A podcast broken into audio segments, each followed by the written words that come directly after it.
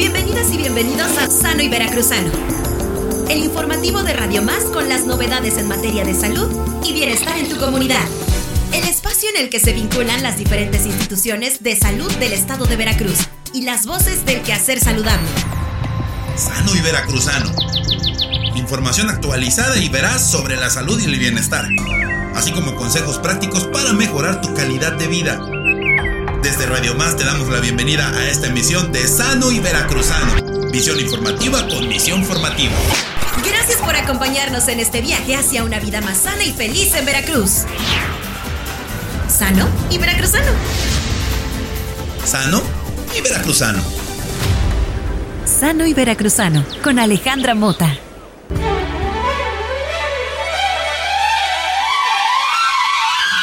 Nadie pondrá en duda que el amor es un sentimiento complejo que abarca múltiples aspectos de la conducta y las emociones humanas y que por lo tanto se ve determinado por un buen número de variables biológicas, sociales, culturales y psicológicas. El amor modifica nuestro cerebro e induce a cambios en nuestro sistema nervioso central, pues activa un proceso bioquímico que se inicia en el córtex, da lugar a respuestas fisiológicas intensas y produce una gran sensación de euforia similar al de algunas drogas como la cocaína aunque también tiene un efecto sobre las áreas intelectuales del cerebro y puede afectar a nuestros pensamientos. Debido a la selección natural se produjo en los humanos un cerebro que evolucionó para maximizar la reproducción y por lo tanto la no extinción de la especie, donde los neuroquímicos de la felicidad evolucionaron para promover conductas reproductivas. Esto que ha tenido una gran repercusión en nuestra evolución hace que cuando las parejas se rompen, tengamos que luchar contra nuestras emociones, instintos y motivaciones. Cuando la unión con una persona ha sido muy fuerte, hace falta tiempo para debilitar los circuitos neuronales en los que participan las sustancias químicas del amor. ¿Notas problemas en tu relación y te gustaría tomar terapia en pareja? ¿Tu relación llegó a su fin y no sabes cómo afrontarla? ¿Sabes los efectos en tu salud que tienen una ruptura amorosa? Hoy, en Sano y Veracruzano, del Amor y Desamor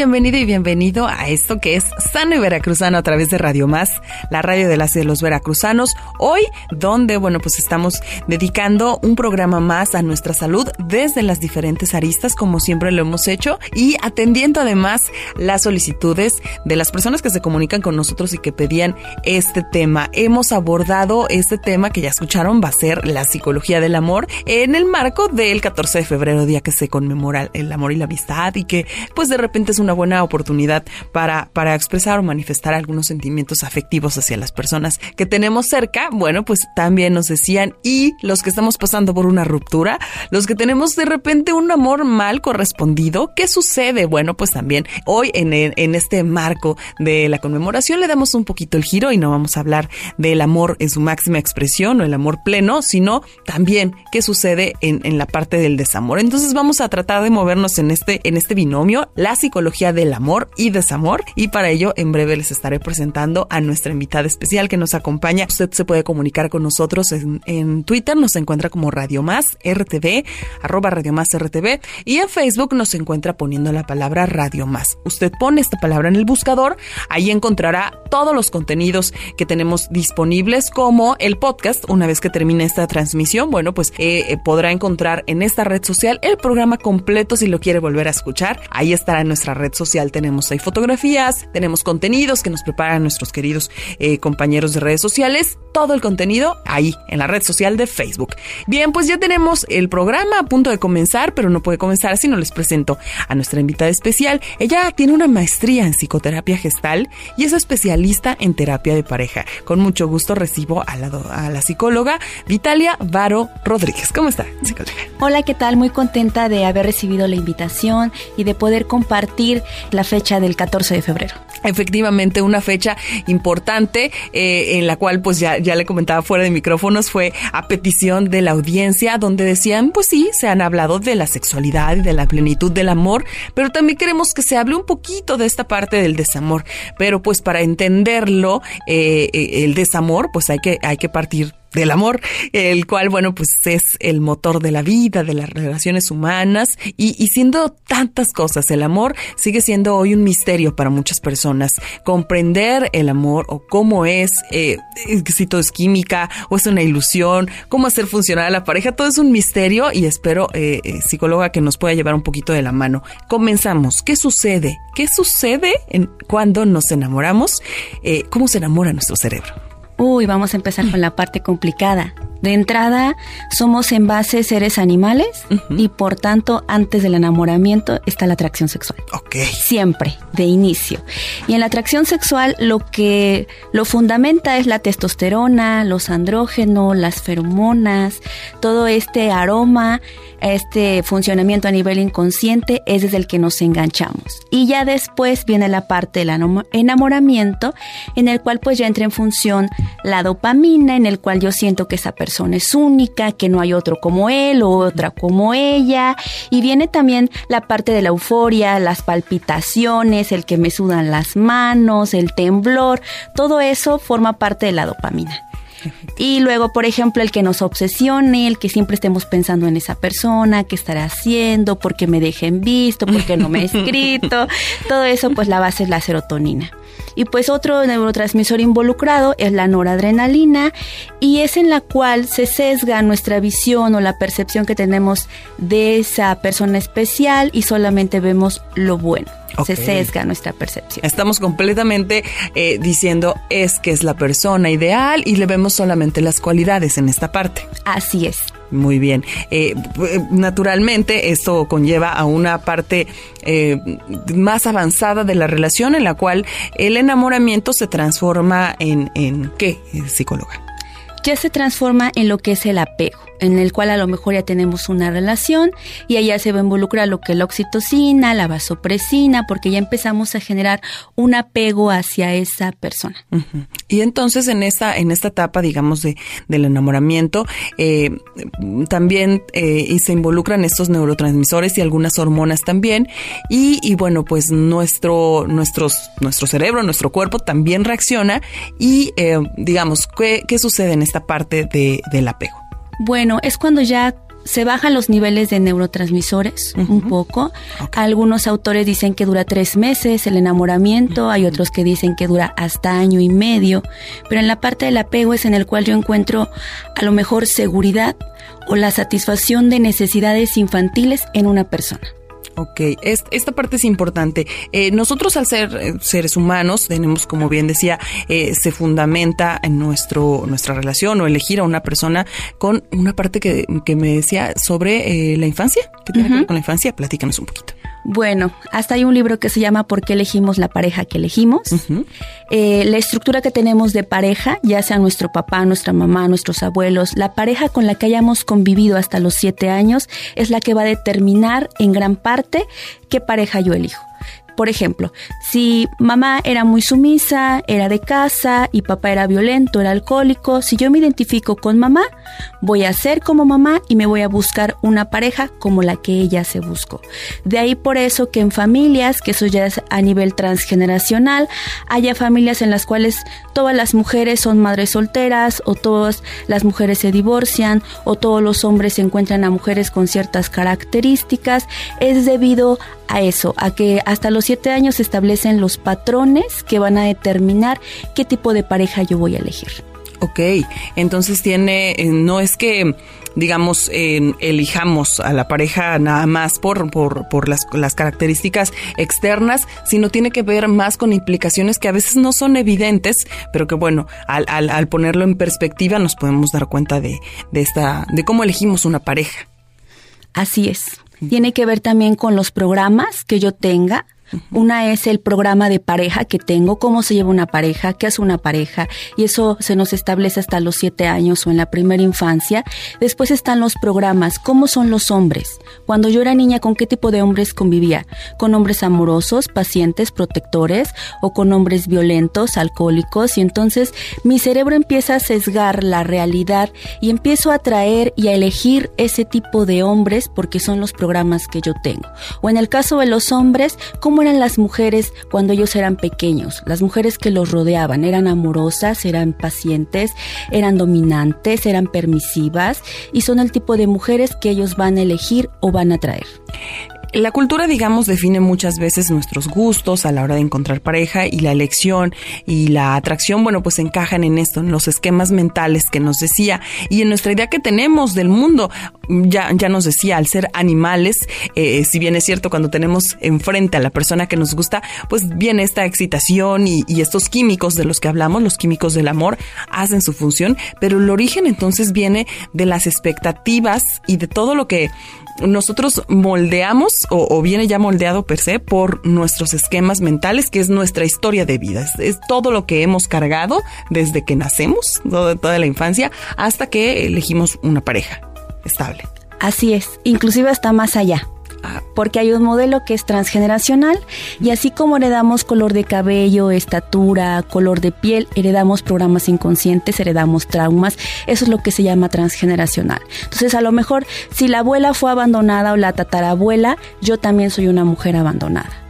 Ajá, porque se va repitiendo. Y recordemos que nosotros, por ejemplo, tú y yo, como óvulos, estábamos ya en el vientre de nuestra abuela, porque cuando nuestra abuela estaba embarazada tenía nuestra madre y nuestra madre ya tenía dentro de ella todos los óvulos que iba a producir en su vida y esas éramos tú o yo. Por tanto, lo que haya vivido también abuela en su relación de pareja, en cómo eran los hombres, cómo son las mujeres, también nos determina muchísimo en nuestra capacidad de elegir. Es ahí la importancia de llevar un proceso de crecimiento personal, un proceso terapéutico, para ver qué también estamos cargando, qué expectativas, qué programas, qué traumas, qué lealtades, y liberarnos y poder elegir en la medida de lo posible en mayor libertad y con base en lo que nosotros queremos, evitando repetir historias. Toin, psicóloga, seguramente a más de una nos cayó un balde de agua helada, ¿no? Al, al, recordar la historia de vida de mamá o de las abuelas. Y pues definitivamente está esta buena noticia. Se pueden romper esos esquemas siempre y cuando se trabaje en ellos, ¿es correcto? Claro que sí, cuando nos tomamos esa experiencia maravillosa de entrar en nosotros, de conocernos, de ver qué queremos nosotros en libertad y no con base en esas lealtades, en esas mimetizaciones con mamá, con papá, porque lo vemos desde que elegimos una carrera. A veces ni siquiera eso lo elegimos de manera libre. Así igual pasa con la pareja. Me ha tocado en terapia que la chica no eligió al novio, lo eligió la mamá.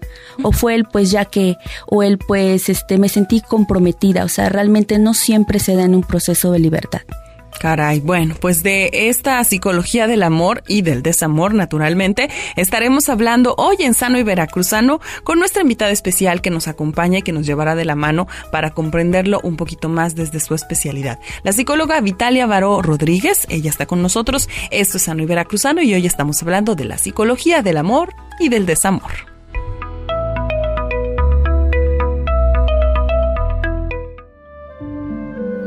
Estar al tanto de las últimas novedades en materia de salud y bienestar en Veracruz? Entonces, no te pierdas Sano y Veracruzano, el programa informativo de Radio Más que te brinda información actualizada y verás sobre la salud en tu comunidad.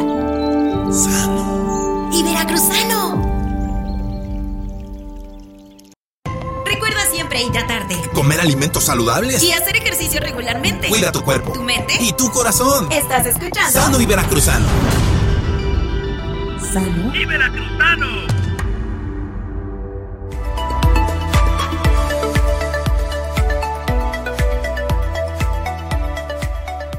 Estamos de vuelta en Sano y Veracruzano a través de Radio Más, la radio de las y de los veracruzanos. Hoy con un tema en el marco del Día de, del Amor y la Amistad. Bueno, pues decidimos hablar, sí, del amor, de esta emoción humana y compleja que tanto nos cuesta comprender e interpretar, pero dejar un poquito ese amor romántico y ese amor idealizado para aterrizarlo desde la ciencia. Es por ello que nos acompaña la psicóloga Vitalia Varo Rodríguez. Ella es especialista en terapia de pareja con una maestría en psicoterapia y muchos estudios que avalan, que nos platique hoy y que nos venga a comentar sobre esa experiencia afectiva que ya decíamos, se conforma por varias, eh, pues muchas variables concretas, eh, algunas que sean de intimidad, de pasión y otras más que, que conforman en sí el amor. Pero entonces, psicóloga, hablábamos de, de cómo sucede cómo se enamora nuestro cerebro, ya hablamos toda esa parte. Y tenemos también algo positivo. Naturalmente hasta te dicen es que brillas cuando estás enamorado. Efectos positivos que tiene el amor en nuestra salud, sí hay. Díganos. Claro que sí. Y todos aquellos que están enamorados nos los podrán compartir en los mensajes. Te cambia la piel, te cambia el cabello, te brillan los ojos, estás de mejor estado de ánimo por toda esa alteración neuroquímica que está sucediendo en nuestro cerebro, por esa distorsión que tenemos de la realidad, en lo cual todo es positivo. Entonces, claro que sí hay efectos positivos y hay que disfrutarlos cuando estamos viviendo esa etapa. Se dice incluso, y se ha llegado a comparar, que en, en el enamoramiento, en esta, en esta locura, en el boom como tal que se tiene, se compara incluso con las sensaciones y todo lo que produce en el cuerpo, con la, con um, la sensación que es de placer que se siente con algunas sustancias adictivas, como con algunas drogas. ¿De dónde viene esa comparación, psicólogo? Porque la droga te altera neuroquímicamente, altera eh, las cantidades de neurotransmisores que hay, principalmente lo que es la dopamina. Y cuando nos enamoramos, también la dopamina está involucrada. Ok. Eh, eh, es, leyendo un poco y, para darle un poquito de contexto al, tema, leía que en una universidad de Palermo, en Argentina, decían muchas personas al hablar de amor que compañerismo era una de las grandes palabras empleadas para definir el amor eh, y que por lo tanto eh, cuando no existía como esta parte de, de la comunicación eh, en particular de entre parejas era cuando se iba perdiendo un poco. Es decir, eh, si hemos de hablar, psicóloga, de la receta o del ABC, de los ingredientes que lleva el amor, pues no hay como tal, pero sí debe de haber algunos elementos, algunas variables que pues podrían eh, apoyarnos, digamos, a que la relación de pareja se solidifique o vaya en pro. Bueno, eh, si lo quieres así como una receta, el paso número uno sería considerar que mi pareja es mi espejo. El cómo me trata mi pareja es cómo me trato yo. Entonces, de entrada debo de empezar a trabajar en tratarme yo bien si yo quiero tener una pareja, porque a lo mejor aún no la tengo, una pareja amorosa, ¿de qué manera yo me doy amor? Si quiero que sea una pareja que me provea económicamente, ¿de qué manera yo me proveo económicamente? Hay personas que tienen un trabajo estable y nunca tienen dinero para ellas. Le compran a todo el mundo y ellas no se compran cosas, hablando de mujeres, o también en el caso de los hombres. Entonces, empiezo por eso, por a lo mejor hacer una lista de qué cosas yo quiero de una pareja o qué cosas quiero de mi pareja y empezar a preguntarme, ¿yo me lo doy? Yo soy amorosa, yo me digo que estoy bonita, yo me proveo, yo me doy seguridad, yo me soy fiel. Porque cuando quiero que alguien me sea fiel, la primera que tiene que ser fiel soy yo, en mis valores, en mis deseos, en mis necesidades, en mis sueños. Ese sería como que el paso número uno. Y de ahí el otro, para que una pareja funcione, tienen que ser parejos. Hasta lo decían las abuelitas, mija, búscate uno de tu mismo código postal. Para que sean pareja, tienen que ser parejos. En muchas cosas tienen que estar parejos. La parte de recibir, ¿Qué tanto cuando alguien me da yo recibo o digo, no, no, no, gracias, no lo necesito? ¿Qué tanto yo como mujer soy capaz de pedir, de pedir lo que necesito? Comunicarlo. exactamente, de inspirar a los demás con palabras amorosas. La mujer es diplomática, es suave, es sutil psicóloga, estoy hablando de las parejas eh, heteronormadas, digamos, pero tenemos toda la diversidad en la cual eh, hombres eh, con, con, con, su pareja también varón y mujeres con su pareja mujer, bueno, también naturalmente podemos llegar a esto. En cuanto a las variables, me refería un poco, psicóloga, sobre la comunicación y esta, esta parte en la cual podemos nosotros hablar con nuestra pareja. Es, es uno de los grandes pilares y también un, uno de los principales obstáculos para que el amor permanezca. Cuando de repente ya no nos comunicamos con la pareja, cuando comienzan algunas situaciones eh, de o que la comunicación se ve afectada y que existen ya problemas en nuestra relación, como una antesala a la terapia, que es una, una, una situación que se ha satanizado y que incluso se señala, ¿cómo vas a ir a terapia de pareja? O sea, es que ya está tan mal la relación. Creo que eh, cuando, cuando carecemos de, de comunicación o la comunicación se está viendo eh, mm, pues de repente afectada, no está mal decir necesitamos ayuda de pareja.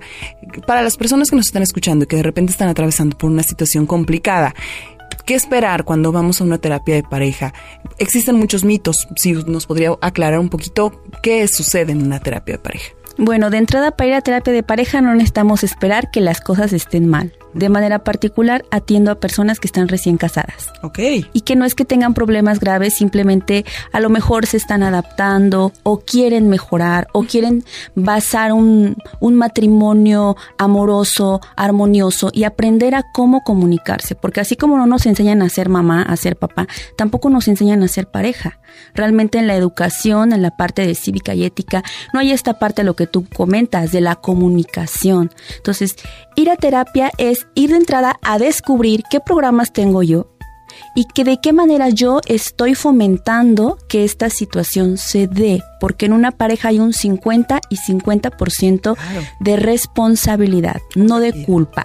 Entonces, es tomar como el toro por los cuernos, identificar qué programas traigo yo qué emociones a lo mejor estoy depositando en mi pareja para que la satisfaga, heridas infantiles de protección, de seguridad, de amor, que a lo mejor yo no tuve de mis padres y que soy un hoyo negro y que quiero que mi pareja me llene y me llene y me llene y por supuesto que no me va a llenar. Entonces, no tenemos que esperar a que haya un problema grave y de entrada la base de la comunicación es qué tanto yo me comunico conmigo mismo. Por lo que te decía, eh, si mi pareja es mi espejo y mi pareja no me escucha, qué tanto yo me escucho, lo que yo necesito. O sea, empezar a hacerme responsable de lo que a mí me toca en lugar de culpar a la pareja, porque siempre que criticamos, juzgamos, culpamos, ya pusimos una barrera en la comunicación. Así es. Psicóloga, ¿qué tan eh, necesario o recomendable es que antes de atender una, una terapia de pareja lo hagamos de manera individual. Puede ser, es que hay diferentes variantes. Realmente cada quien elige cuál es el camino en el cual se siente cómodo, porque de todas formas dentro de la terapia de pareja también ves cuestiones individuales porque están involucrados. Tú eres un sistema como tal y te encuentras con otro sistema y juntos forman un co-sistema. Entonces, realmente es como la persona se sienta más a gusto. Excelente. En el siguiente bloque estaremos hablando de, em, pues, cuando ya la terapia, cuando muchas situaciones nos llevan a simplemente no poder continuar con la relación y viene una ruptura. Es un, es un momento bien particular, bien especial que muchas personas hemos pasado por él y que de repente no sabemos cómo llevar un duelo ni cómo podemos superar esta, esta ruptura y esta relación. Pero eso lo estaremos platicando en el siguiente bloque, si le parece bien, psicóloga. Eh, en el bloque final es tiempo de hacer nuestra segunda pausa, pero nosotros volvemos con más en Sano y Veracruzano. Te recomendamos que al menos una vez al día dediques un momento para relajarte y respirar profundamente. Sentirás cómo se libera el estrés y la tensión del día a día. Esto es Sano y Veracruzano.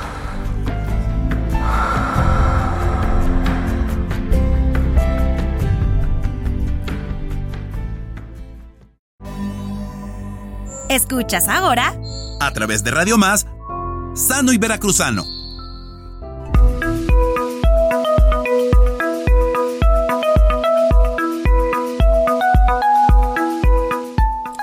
Bien, estamos de vuelta en Sano y Veracruzano a través de Radio Más, la radio de las y de los veracruzanos. Gracias a usted que continúa en sintonía. Hoy el tema es la psicología del amor y del desamor. El amor, pues esta experiencia afectiva que ya decíamos está conformada por muchas variables muy concretas, unas más que, otras, pero que bueno, pues hoy de la mano de la psicóloga Vitalia Varo Rodríguez hemos llevado un poquito desmenuzando y comprendiendo eh, qué sucede cuando nos enamoramos, cuando la relación atraviesa por algunas situaciones complicadas y después hablaremos del desamor. Pero antes, psicóloga, si le parece bien, comenzamos con los comentarios y las preguntas que nos han llegado. La primera de ellas es de Tampico y es Fernando y nos dice lo siguiente. ¿Cómo se puede romper estos patrones genéticos y sociales que tenemos ya implantados de lo que es amar? ¿Por qué en algunas personas la ruptura llega a ser tan violenta que incluso llegan al feminicidio? Ok, hola Fernando, saludos hasta Tampico. Y realmente los patrones se pueden borrar a través de un proceso terapéutico y lo que tú comentabas de cómo una ruptura puede llegar a algo tan grave como eso, mm, realmente no es la ruptura, es la infancia. O sea, realmente no lo viven como una ruptura o un abandono de una pareja. sino lo mismo que sintieron cuando fueron abandonados por su padre o por su madre.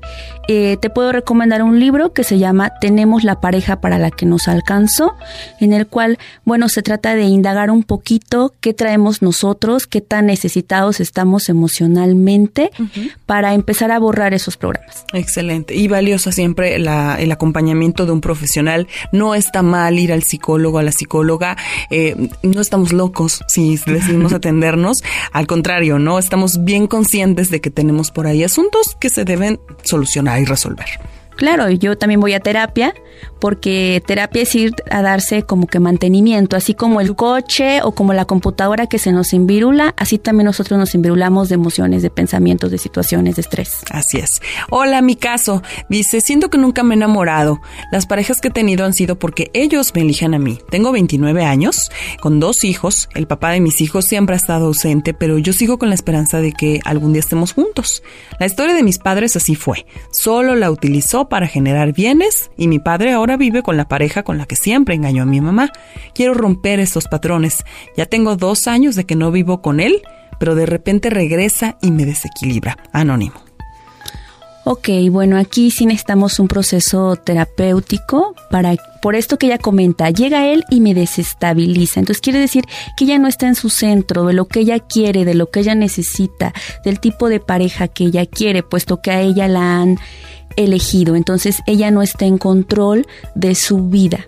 Okay. Tenemos ahí que trabajar el autoestima. Le puedo recomendar un libro que se llama, ahorita lo busco, no me tardo nada, El poder del espejo. Ok. Perfecto. Ahí está la recomendación y muchas gracias por la honestidad. En este momento el animal humano está involucionado. Antes de no ser correspondido, no pasaba de ser un mal momento. Hoy ha dado lugar a tomar por la fuerza. Antes eran piropos, hoy son amenazas. El animal humano ha pasado del amor romántico a una pretensión enfermiza. Es lo que nos dice Raimundo Cadillo de Coatepec y le agradecemos su reflexión. Eh, otro, otro comentario dice, prefiere mantenerse en el anonimato. Dice que tiene 19 años de casado, le lleva 12 años a su pareja. A los 17 años se juntaron, dice que la apoyó con su preparatoria, incluso estudió una carrera y ahora está estudiando contabilidad. Eh, resulta que desde hace 5 meses ha cambiado, la persona le ha dicho que aprecia más a sus amigos y compañeros y que a él no lo quiere. Y los sábados, bueno, pues de repente sale en la madrugada, regresa tomada y le dice que no tiene que reclamarle porque que él así lo hacía, ¿no? Eh, ha cambiado mucho eh, su pareja, pues, está mucho tiempo en sus redes sociales y constantemente tenemos un mal humor parece que, mm, eh, bueno, pues que se siente segura, más segura, es muy déspota e imprudente. Dice, no sé si esto es amor o es dependencia, porque la verdad estamos bien económicamente. Yo siento que por eso está conmigo. Sí tenemos relaciones sexuales, pero no seguido. ¿Esto es amor? ¿Sentirá amor por mí? Es lo que nos está preguntando la persona anónima.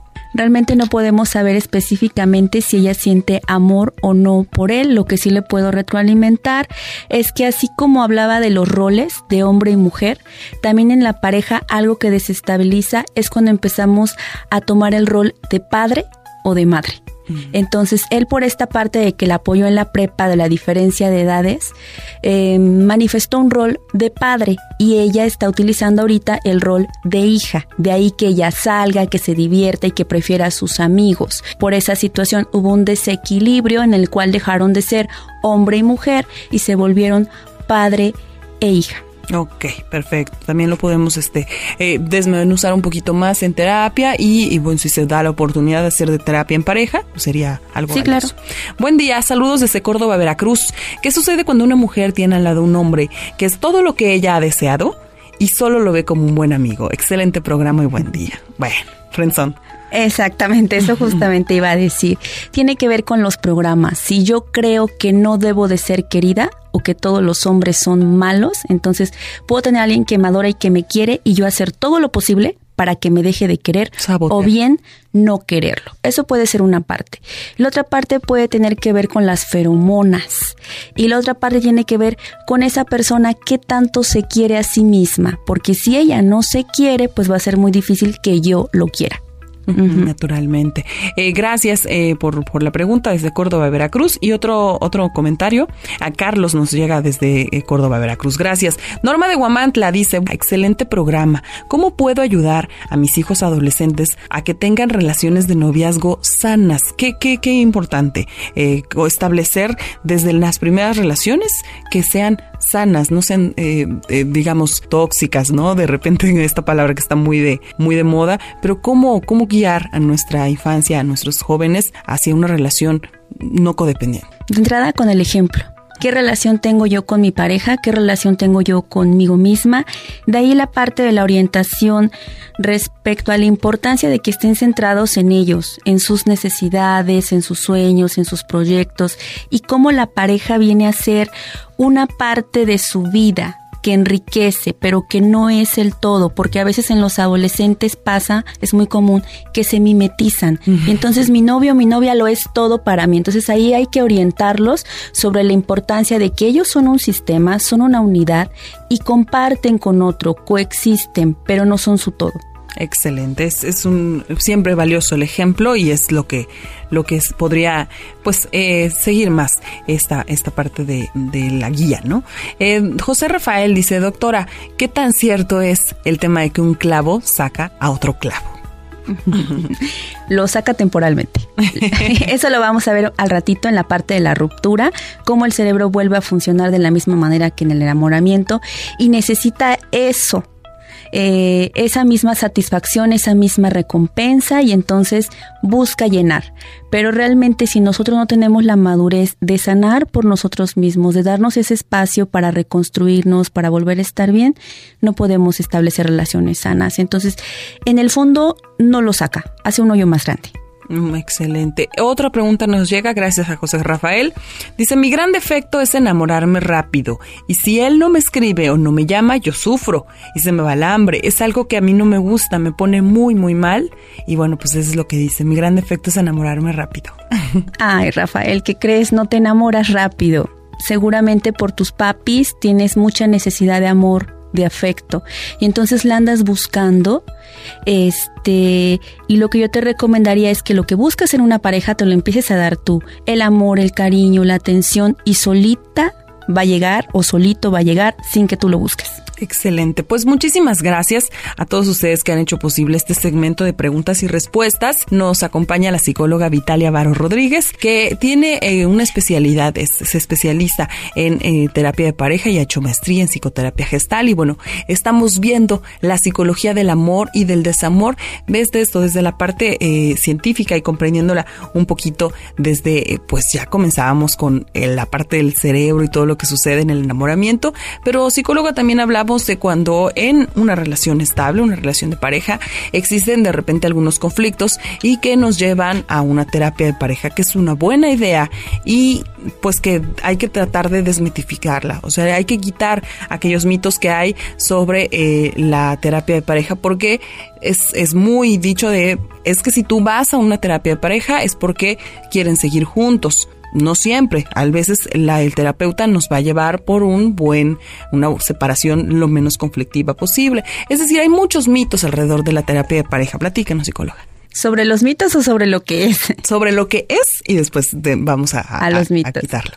Ok, sobre lo que es. Es un encuentro para poner orden, para clarificar necesidades, los programas que intervinieron para que se diera ese conflicto, el que cada quien tenga esa metacognición de ver yo de qué manera he estado contribuyendo a eso y poder resanarlo, porque en sí el conflicto no es tanto de pareja, es de la persona en sí misma. La persona puede después cambiar de pareja porque termina y le va a pasar exactamente lo mismo, porque es su programación. Entonces la terapia de pareja es eso, es tener ese encuentro para como quitar el césped, podar, chapear, darnos cuenta qué programas hay, qué necesidades no satisfechas de la infancia, cómo surgió ese distanciamiento o ese conflicto, cómo enriquecer la comunicación y poder tomar una decisión de manera libre, ya sea seguir juntos o separarse, pero de manera armoniosa, sobre todo cuando hay hijos involucrados también. Buscar siempre la armonía, porque como dice, cuando, cuando tenemos hijas e hijos,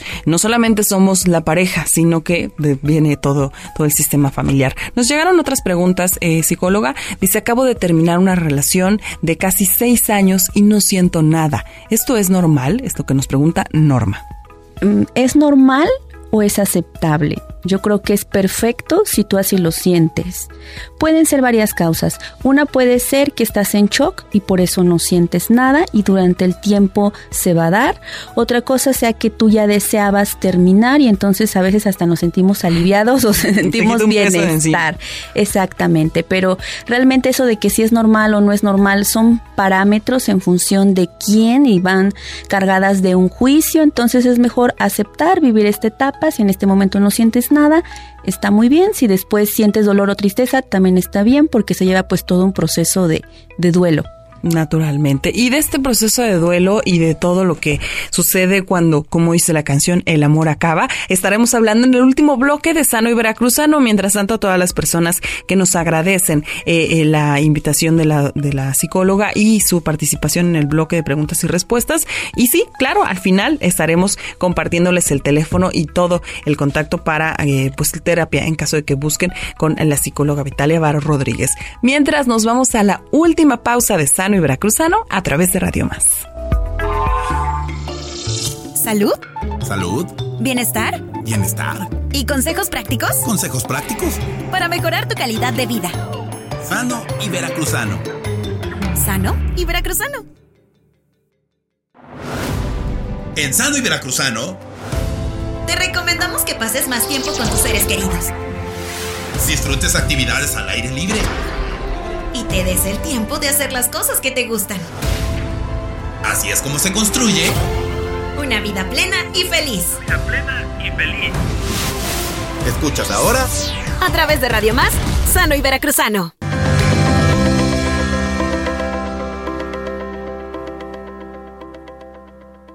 Mitos y realidades. Mito. Solo las parejas que están a punto de la ruptura van a terapia. Esto es falso. Algunas parejas consideran que está bien hacer chequeos regulares para corroborar que todo vaya bien y prevenir situaciones futuras. Mito, el terapeuta nos dará la solución.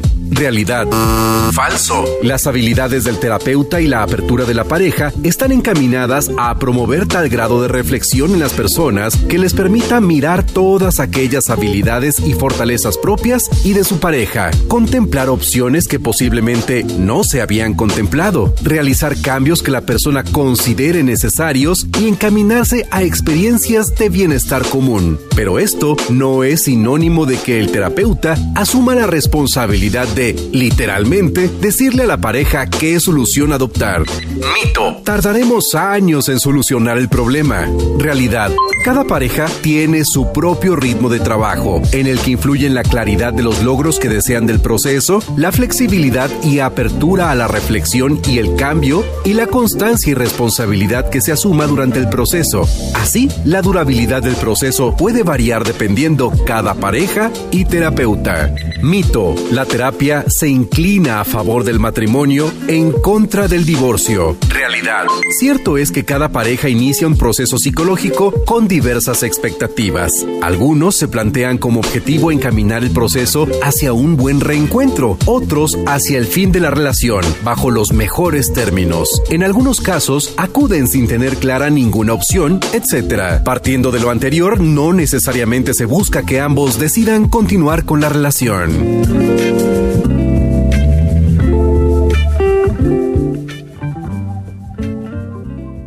Estamos de vuelta en Sano y Veracruzano a través de Radio Más, la radio de las y de los veracruzanos. Hoy hablando de la psicología del amor y del desamor. Estamos con en nuestra invitada especial, la psicóloga Vitalia Varo Rodríguez, y estamos propiamente psicóloga en el cierre, cuando el amor se acaba, cuando la ruptura es inevitable, cómo superar esta, esta relación, esta ruptura que, bueno, la relación que acaba y pasar por un proceso complicadísimo que es el duelo. Es más fácil para eh, la persona que termina, es más difícil para el terminado, pero díganos, ¿cómo, qué sucede cuando el amor se acaba?